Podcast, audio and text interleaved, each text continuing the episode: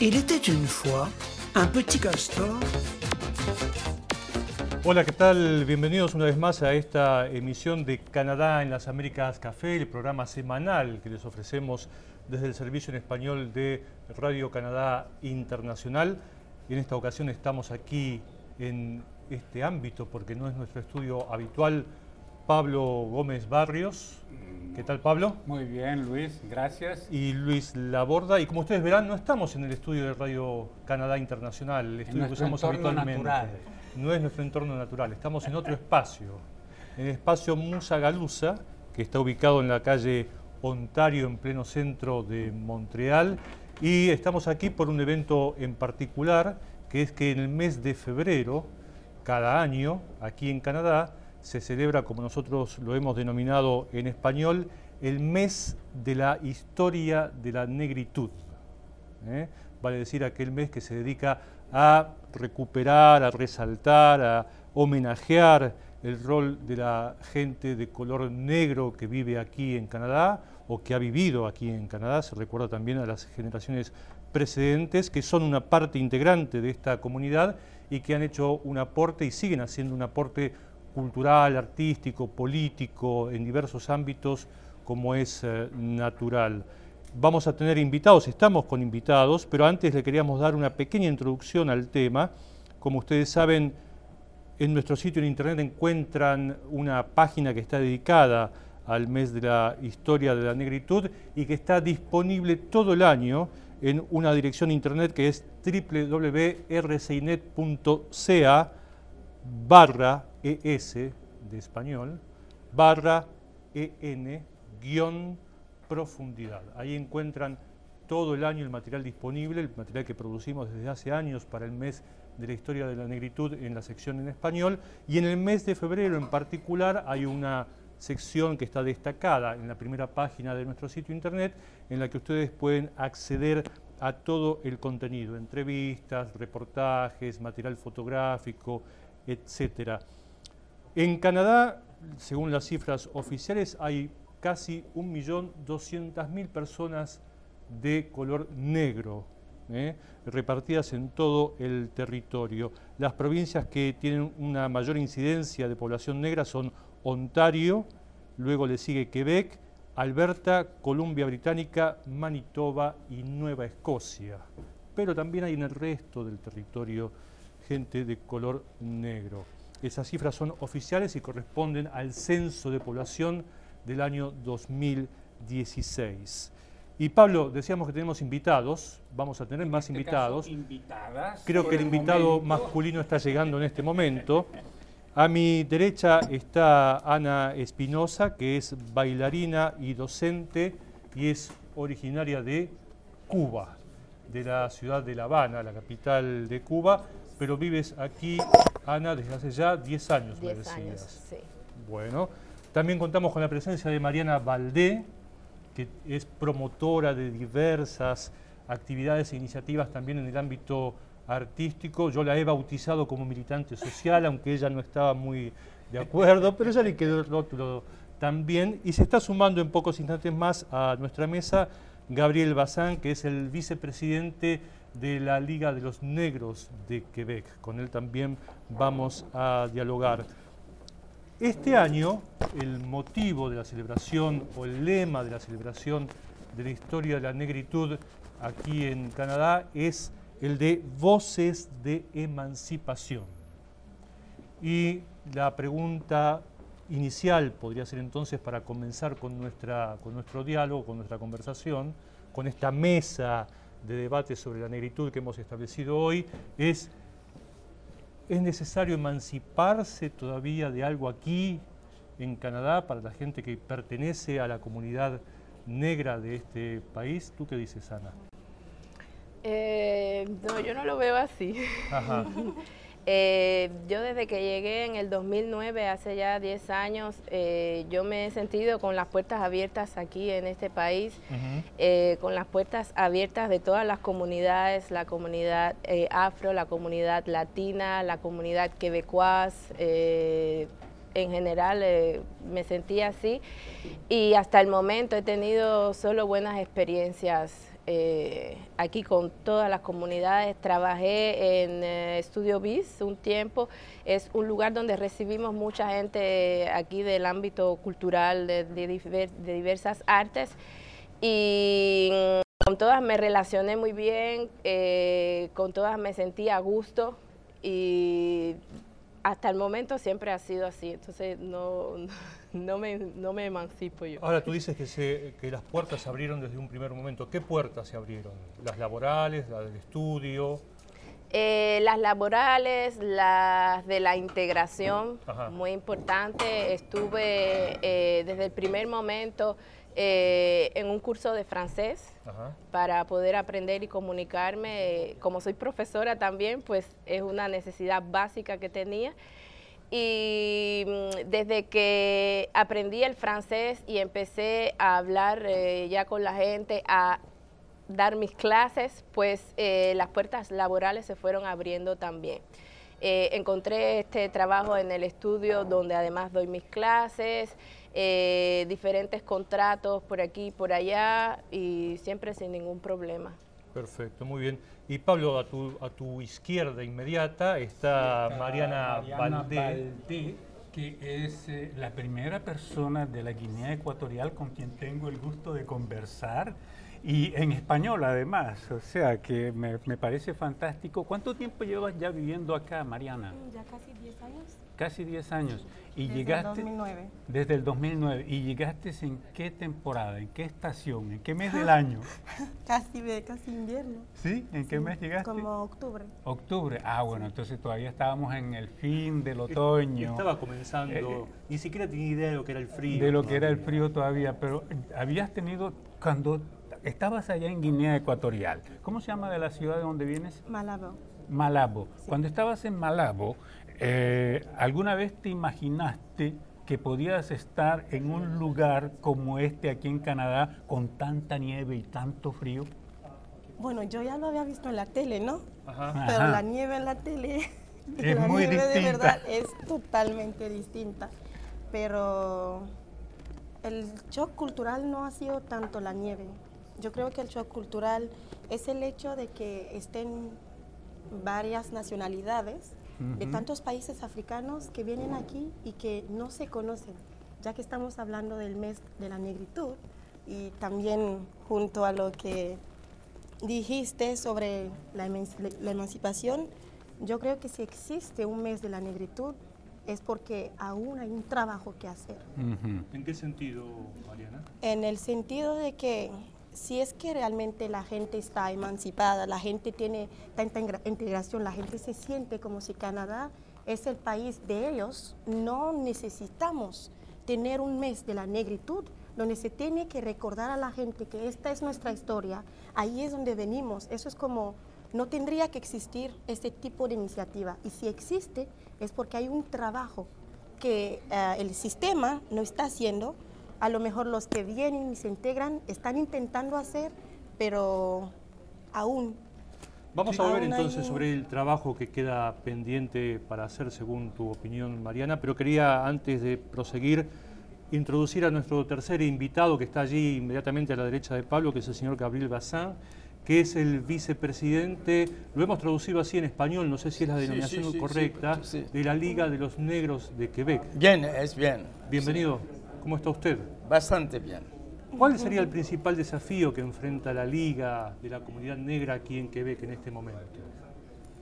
Nuestra preocupación es de luchar contra la discriminación sobre todas las formas que se presentan. ¿Hay discriminación actualmente hacia la comunidad negra aquí en eh, Quebec? Sí, claro que sí. Eh, yo me encuentro en Canadá desde el año 67. Ajá. Pero yo no sabía nada antes de esta semana. Esta semana yo tengo la oportunidad de aprender que hay empresas que no emplean inmigrantes. Ajá. Y que la ciudad de Montreal tiene que dar mucho dinero, algunos millones a esta gente para que empleen. negros, inmigrantes. ¿Eso ha ocurrido aquí en Montreal? En Montreal, sí. ¿Usted es de qué origen, señor Bazán? Dígame, ¿De qué origen? Haitiano. Haitiano. ¿Y está así cuánto tiempo dijo? ¿Cuánto tiempo hace que llegó aquí? En 1967. Yo estaba en los Estados Unidos, pero no me gusta para los Estados Unidos. Yo pasé como dos años y entré acá. Hay muchas cosas que hacer. Vamos a hablar entonces de cuáles son las diferencias que usted encontró entre una sociedad y la otra en su viaje hacia América del Norte. Pero vamos a volver entonces a, a Ana Espinosa. ¿Cuál es tu actividad actual, Ana, aquí? Eh, yo soy bailarina y profesora de danza, danza oriental. ¿Y por qué profesora de danza oriental siendo una nativa cubana que vive es la en, pregunta Canadá? típica. pues em, viviendo en mi país, en La Habana, en Cuba, eh, quise, siempre me interesó como un poco esta parte de, la cultura árabe. Eh, tenía un grupo de amigas que también estaban interesadas en lo mismo y estábamos como cansadas de la salsa, eh, los bailes afro. Entonces es un poco el estereotipo que existe sobre el cubano en general. exactamente, y desde que nacemos, pues como nacemos con eso, entonces queríamos explorar otras cosas. Y en Cuba, pues eh, esta danza todavía no se conoce mucho, bueno, en esa época ahora se conoce más. Y por eso quisimos y decidimos pues explorar más y como invertir de nuestro tiempo para profundizar y aprender de esta danza. Y por eso eh, empecé en el 2003 y no he parado. Y tu adaptación en ese sentido entonces ha sido fácil, has podido establecer tu escuela de danza que funciona por lo que veo bien, más que bien. Al principio muy difícil aquí, muy difícil porque la competencia es feroz, hay muchas escuelas de danza y como no hay un control sobre eso también, cualquier persona puede aprender un poco y después hacer una escuela y enseñar. Entonces, eh, desde ese punto de vista es difícil, pero ya después de 10 años, pues ya sí funciona bastante. No sé si mi co-animador Pablo Gómez Barrios quiere hacerte alguna pregunta. Sí, por el momento acabo de recibir un mensaje de nuestra colega Paloma, que nos está, viendo en, directo en, este momento y nos sugería que nos echáramos un poquitito más para allá para que, eh, para que el señor Bacén se integre un poco más en la mesa. Ajá, así puede ingresar en, cuadro. Eh, eh, eso. Estas son las vicisitudes de transmitir desde un lugar que no es el habitual y que hay que acomodarse a último momento, pero la cosa va a salir adelante de todas maneras. Así es, así es. Entonces, eh, bueno, eh, con respecto, sí, me, me, quedé intrigado con aquello de la danza oriental, ¿no? Pero, eh, ¿hay alguna tradición o hay algo en, en, Cuba, sí, que te haya impulsado a, a seguir danza oriental? Pues en Cuba hubo una emigración árabe eh, sobre todo del Líbano muy fuerte. De hecho, mi mejor amiga en Cuba es, eh, de, sí, es de, herencia libanesa. E incluso hay una Unión Árabe de Cuba. Y yo, yo era estudiante de historia en la universidad en ese tiempo. Entonces, eh, históricamente también me interesaba mucho todo lo que es el Medio Oriente. Y desde ahí, pues, fue otro gancho más pero la pero la, comunidad eh, sirio-libanesa o libanesa que estaba instalada en Cuba, traían pues consigo esas tradiciones y se veía la danza oriental en alguna eh, forma. Sí, sí se veía, pero había que como interesarse en eso. No es una cosa que sea difundida por el gobierno ni, ni que vas a ver todos los días. Ahora se ve más porque nosotros fundamos una escuela allá que ya ha crecido mucho es una compañía de danza y música eh, que hacemos también y ahora se conoce más, pero en el 2003, de 2002-2003, eh, era muy específico, era un lugar que es la Unión Árabe de Cuba donde se hacían las actividades y uno tenía que interesarse en ir al lugar o preguntar sobre las actividades, porque no es una cosa que era tan difundida en aquella época. Y yo quería preguntarle a Mariana, Mariana Valdé, ¿Cuál es tu actividad actual aquí, Mariana? ¿En qué te estás ocupando en este mismo momento, en la actualidad? Yo soy interventora, no sé cómo se dice interventora. Interventora o interventora, sí, psicosocial para un organismo en verdad. Y este mi trabajo consiste en acompañar familias y niños a partir de 7 años hasta los 17. Y lo que hacemos en verdad es em, favorizar la integración de estas familias inmigrantes, organizar programas de actividades y encontrar modos de intervención para que esas familias puedan sentirse realmente en su hogar. ¿Y cuál es el desafío principal que esas familias enfrentan a la hora de integrarse a la nueva sociedad? ¿Cuál es el problema más frecuente que tú detectas dentro de tu actividad respecto de esa clientela, de esas familias que son familias de diversos orígenes? Sí. El hecho de que muchos, muchas familiares no, no conocen el sistema educativo. Y la mayoría de los niños, es decir, hay latinos, africanos, están otras personas de, de, Asia, de asiáticos y los papás no pueden ayudar a esos niños en los, en, los deberes. Y esto pues es un problema porque luego se habla de, de cruzar escolar, se habla de, que los niños no, no, pueden ir a clase, no se integran y son problemas que encontramos 10 años después o, antes. Ese decrochaje escolar del que tú hacías referencia es la deserción escolar, lo que decimos en español, deserción escolar, cuando los niños abandonan la educación. Y es verdad que cuando uno emigra, la gente que no, lo ha, que no ha emigrado no lo sabe, pero cuando uno emigra, hasta lo cotidiano es un desafío, porque hay que aprenderlo prácticamente desde cero. A mí me pasó, si queremos contar una pequeña anécdota que pinta cuán tonto o desconocedor puede ser uno de las cuestiones mínimas en un nuevo país, es que un, día, cuando yo acababa de llegar a Canadá, esperaba el autobús para ir a mi curso de francés y era un día en el cual el autobús había cambiado de recorrido. Yo no sabía que ese día el autobús cambiaba de recorrido, que pasaba por otro lugar no lejano, pero no era la misma parada de autobús a la que asistía cada día para, para montarme en él. Y pasé creo que una hora y media esperando que el autobús llegara y el autobús nunca apareció así como uno desconoce una cosa tan sencilla como esa, enfrentar trabajo, estudios, eh, eh, hacer un trámite sanitario, recurrir a la ayuda de un médico, inscribirse en un curso, etcétera, puede ser todo un desafío para un inmigrante. Eso tú como interventora social lo sabes. Eso ocurre frecuentemente. Exacto. ¿Sí?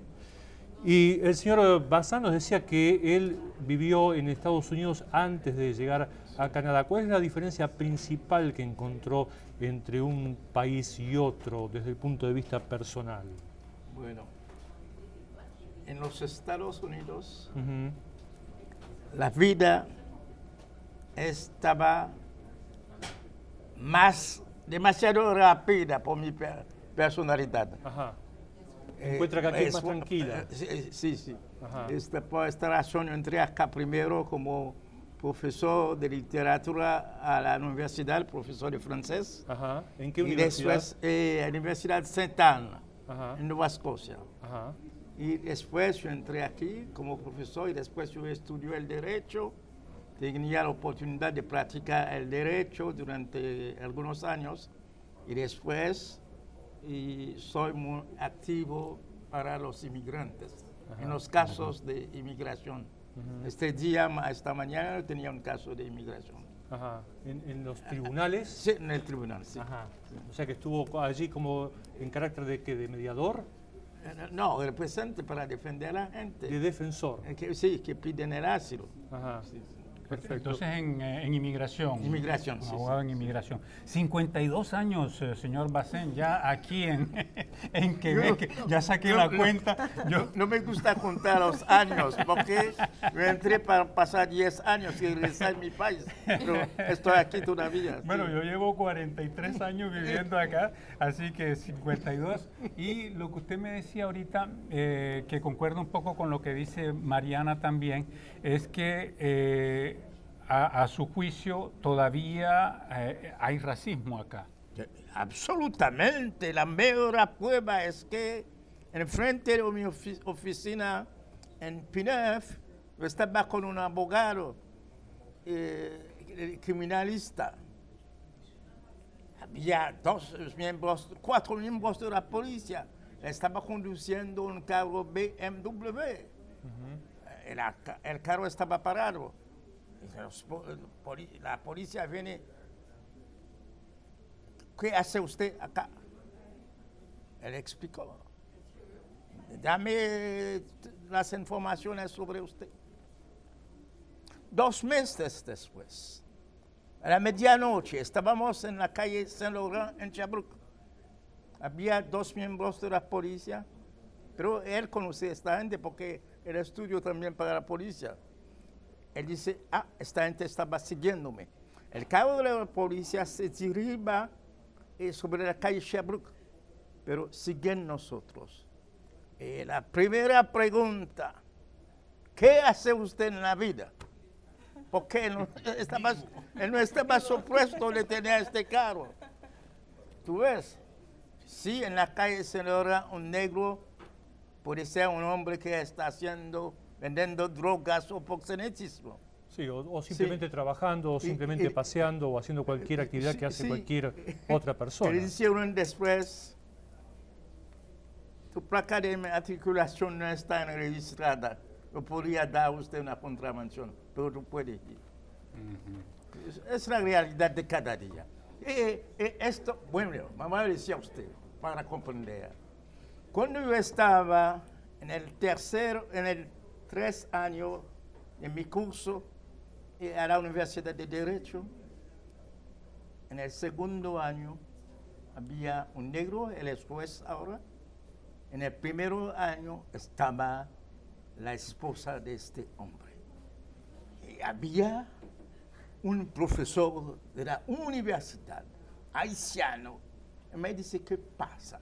¿Qué pasa? Porque hace años que está tratando de entrar en la facultad de Derecho como estudiante, pero no es posible. Le contestó, mi contesta fue que la mayoría de los estudiantes, mismo si usted no estaba profesor acá, usted ah, teníamos estudiantes que no hicieron el colegio, teníamos estudiantes de Bicroa que no hicieron el secundario, pero esta gente estaba ah, muy activo en asociación ah, como militante, algo así, ¿comprende? Este hombre que estaba profesor no pudo entrar, esto quiere decir que tomaron uno cada año para la forma. La situación hoy es distinta. Sí. Podemos decir que es distinta, al parecer, ¿no? Porque eh, lo que em, Gabriel Bacén señalaba eh, al principio cuando se sentó a la mesa fue algo que ocurrió recientemente. Y me permite encadenar con lo que decía, con lo que decía Mariana eh, cuando hablamos del mes ¿ah? de la negritud y, y por qué ¿Por qué tiene que haber eso? Eh, cuando en realidad, pues, si no hubiera el racismo que, parece haber, no se necesitaría el, mes como tal. Si me permite. Claro, adelante. Yo lo que diría también es que no es tanto la cuestión del racismo, porque ¿por qué existe el racismo? Es el meconocimiento de la cultura de la otra persona. Desconocimiento. Desconocimiento, perdón. Es decir, que si tú, por ejemplo, tú me hablas, eres bailarina, tú haces esto, si yo no entiendo qué es el ballet o si yo no entiendo lo que, lo que es bailar o el tipo, yo me, yo me cierro a la conversación contigo porque yo no entiendo y por eso existe un mes de negritud, justamente, es para explicar a las personas, allí es de donde yo vengo, Así es la cultura, así es como nosotros funcionamos. También tenemos eh, personajes de, raza negra que, también tienen capacidades, que estudiaron, que son modelos, que pueden ser modelos para la sociedad quebeca.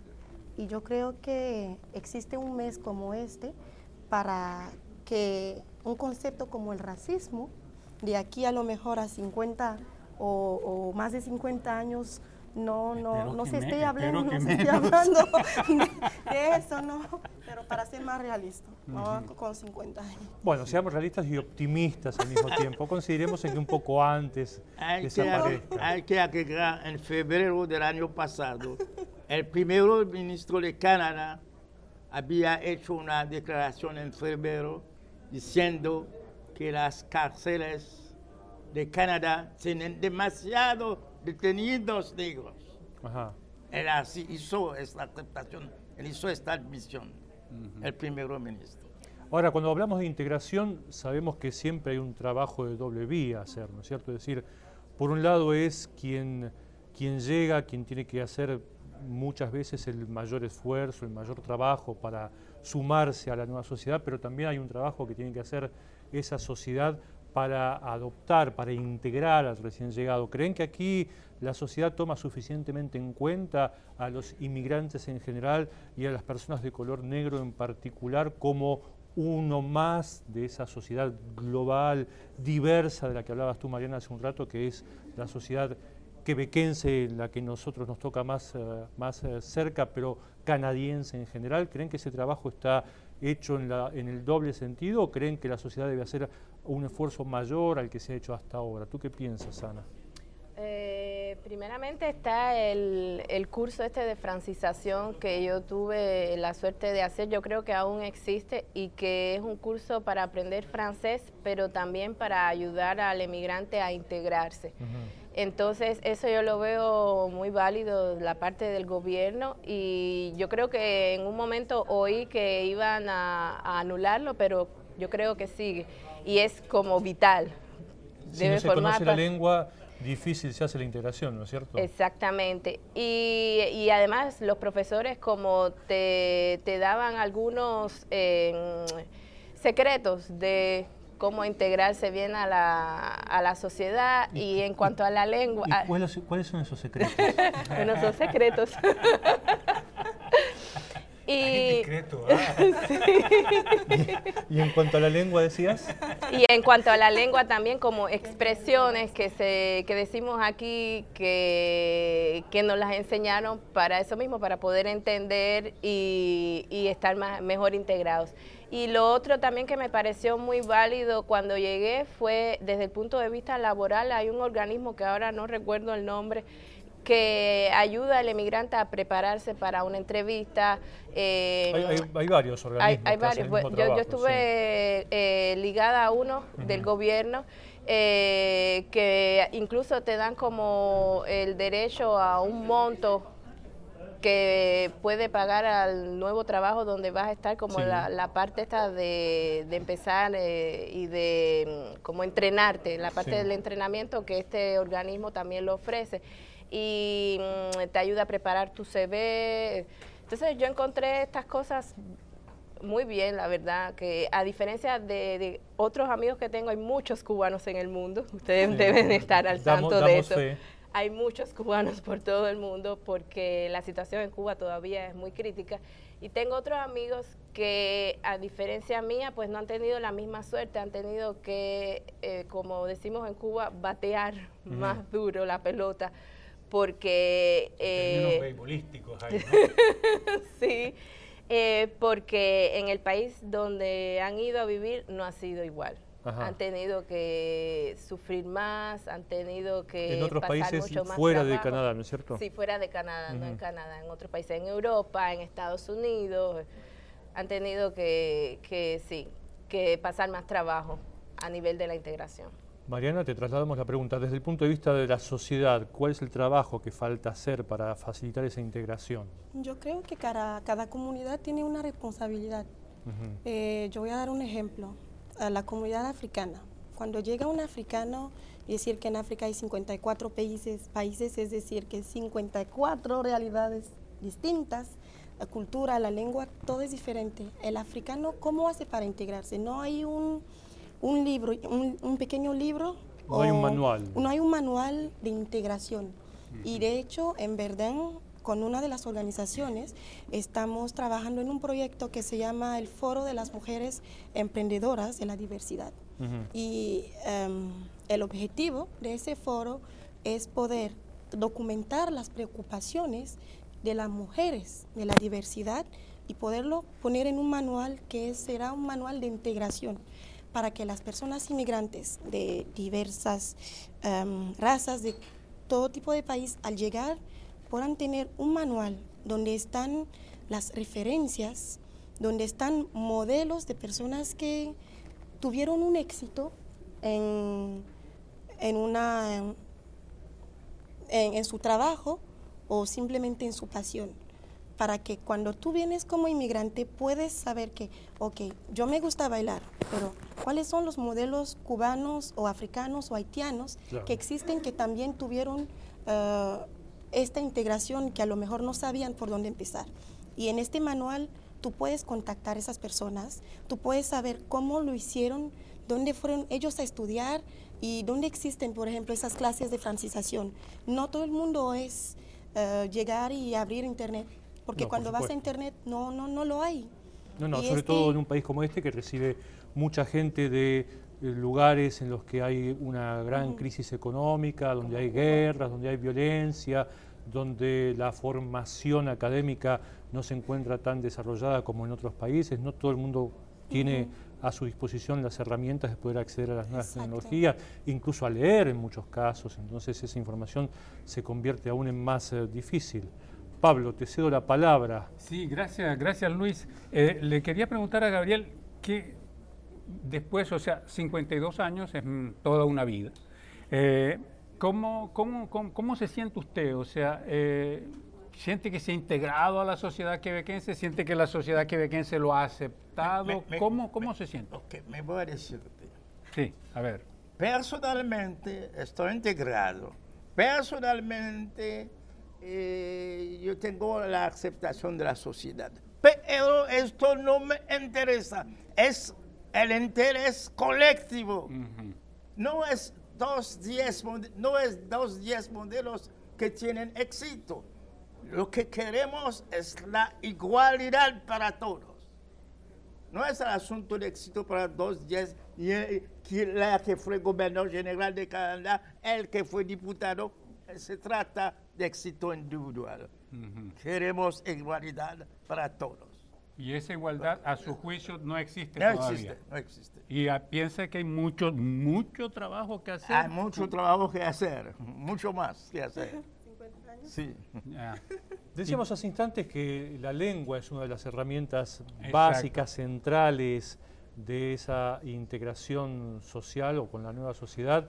Y hay una característica muy particular en esta mesa, que es la de una representante de un país africano Guinea que tiene ecuatorial. Guinea ecuatorial, exactamente, que tiene como lengua materna el español. Y es el único.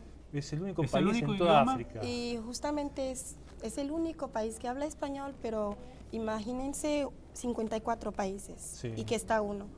Se diría que ese país vive racismo, que este país vive discriminación, que ese país vive todo lo que, se puede hablar aquí de un inmigrante que viene a Quebec.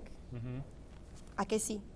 Pero no es así. Yo creo que el, hecho de que Guinea Ecuatorial sea el único país también puede ser un más para el sistema, para el sistema africano en particular, porque nos permite recibir países de América del Sur, nos permite también que otras personas que viven en África, que nunca van a tener la oportunidad de venirse a Canadá o de venirse simplemente a países donde se habla español, van a poder descubrir otra cultura, porque en Guinea Ecuatorial se come como, como en Cuba. De hecho, en Cuba están muchos ecuatorianos que se van allá para estudiar, para ser médico.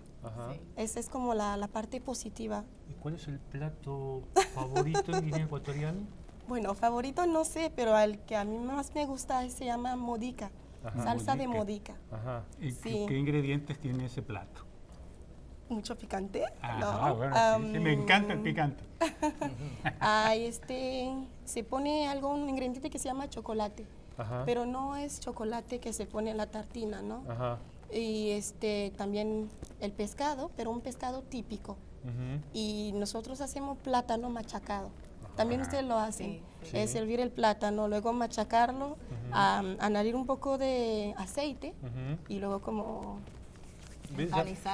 Exacto. Ya tenemos un motivo por una próxima nota con Mariana, que es que nos va a preparar en vivo y en directo un plato típico de Guinea Ecuatorial.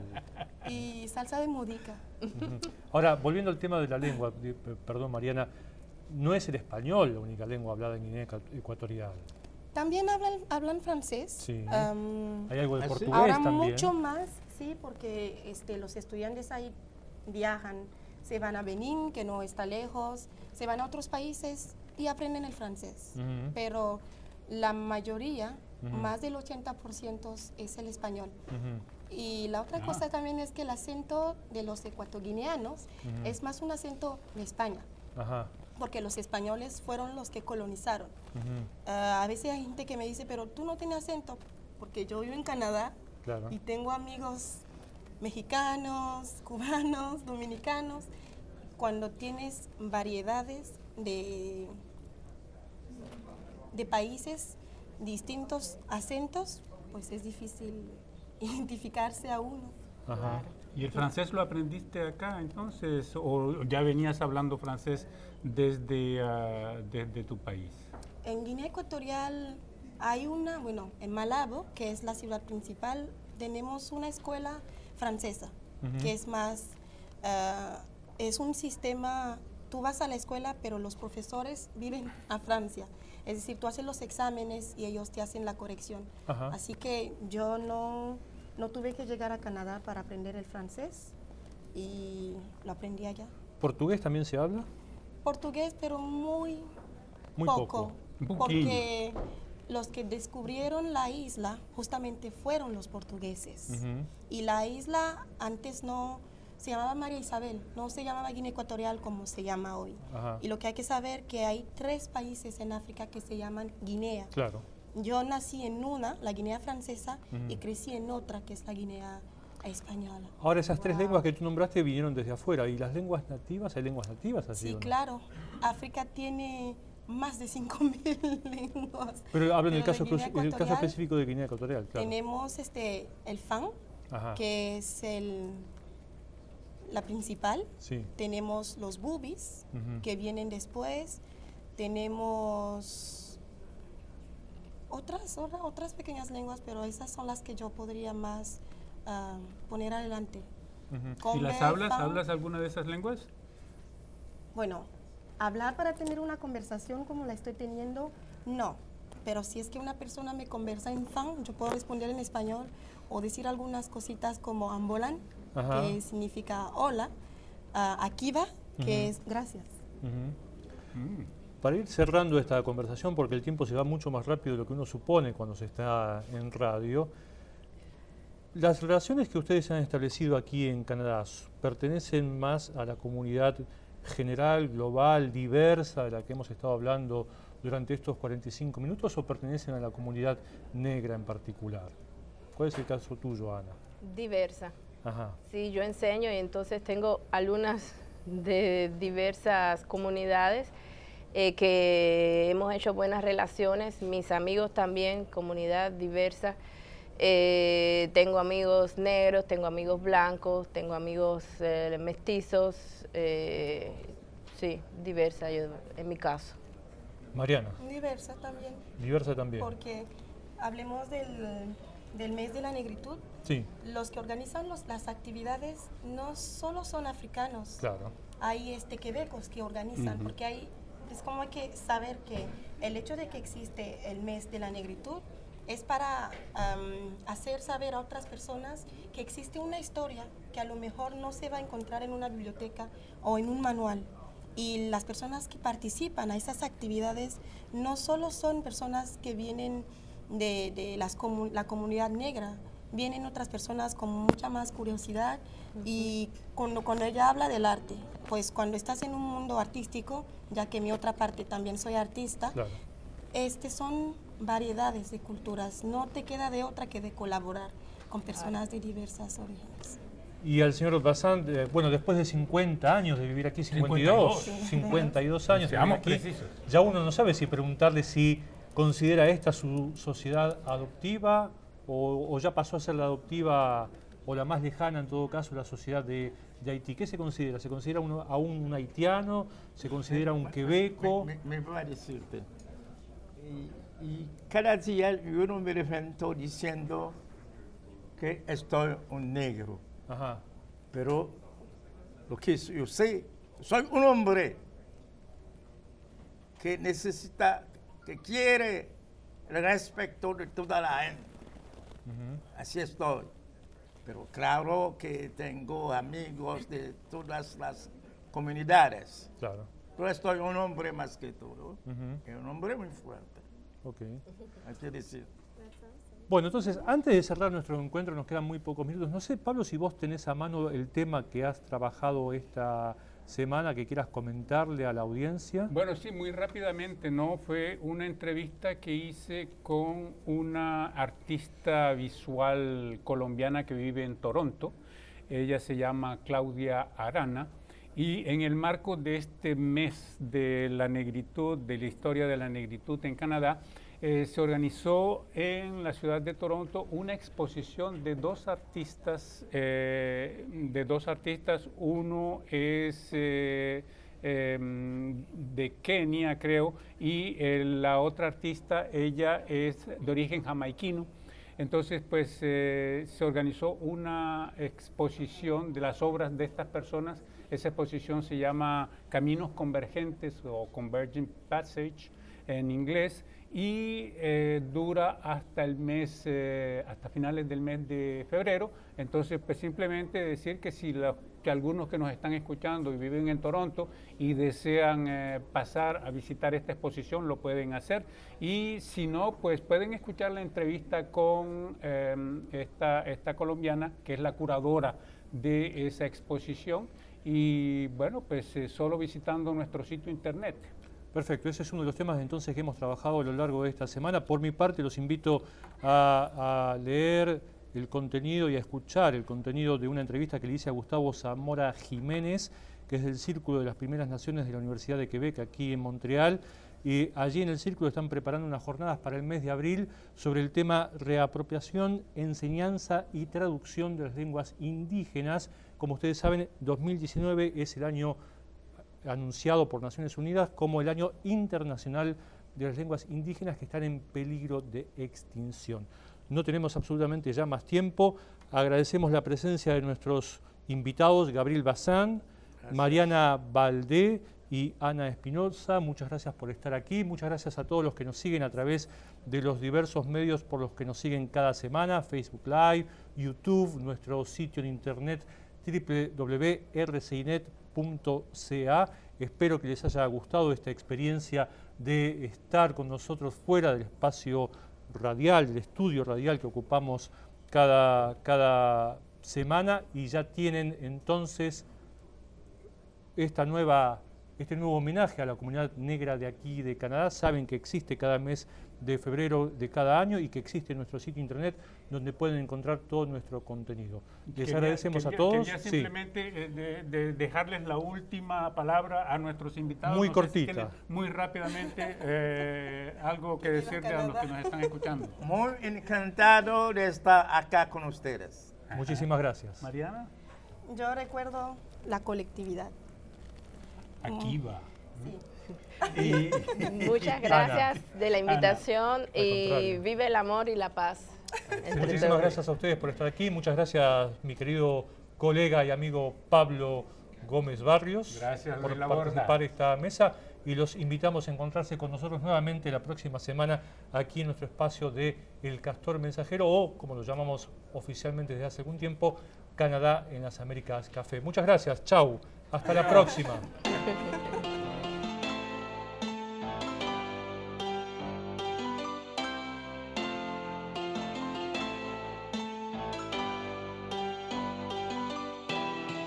This one's going out for my people coast to coast, east side to the west side. You know we do it for the north side. Oh yeah. Uh-huh. If you ask me where I come from, then I'd have to tell you here. Born, raised, been here for a hundred years. I could say I'm from the islands, but it would feel like I'm lying, though I really wouldn't. Cause the place my family residing is the East Coast specifically Cape Breton, Nova Scotia, home to so many legends like Viola Desmond gained attention by sitting down, stood up for her rights. You can see her now on that ten dollar bill. History so real from the colored hockey league to Africville. Show my late great might have come over across the ocean. Now we worldwide, man. Even the rock part Scotian. Soon as they hear my accent, they asking where I've been. In the words of Stroh, like I said before, I'm not American kid, I'm proud of where I'm from. It made me who I am. So if you ask me, I tell you that I'm a black Canadian. Black Canadian. That's That's just who I am. A black Canadian, black Canadian. I am from this land, and I could go way back and tell you other places, but ain't no other way to say it except by saying I'm Canadian, black Canadian, and I'm so proud to say that I'm a black Canadian. People always ask you, where you from? And it's like they're not satisfied with your answer. They'll say, where you really from? I don't know what to say in response. I was born here, my parents were born here, their parents were born here. I'm a Canadian, this is what I know, it's all I know from coast to coast. Even if you first generation, no matter your background. No, I'm proud to say, I'm a black Canadian. People try to tell you who you are, to fit you in the box. Every year we talk history, but I think they forgot that our roots run deep. A lot of people unknowing, underground railroad, where you think those people going? Buxton, Chatham, Dresden, Josiah Hanson. Many names ought to be mentioned. First, second, third, fourth, fifth generations. West Indians, Africans, all nations. We aren't states, but we fight for the same cause. There's a lot more to the great white north. Tragedies every day makes me wanna pray. Crazy how racism is so alive today. All different shades come in many different colors. When I say I'm black, that's no disrespect to my mother. Might be light, but I know what it's like to hear words that make you wanna fight. Instead of picked up a mic, black Canadian, black Canadian. That's just who I am. A black Canadian, black Canadian.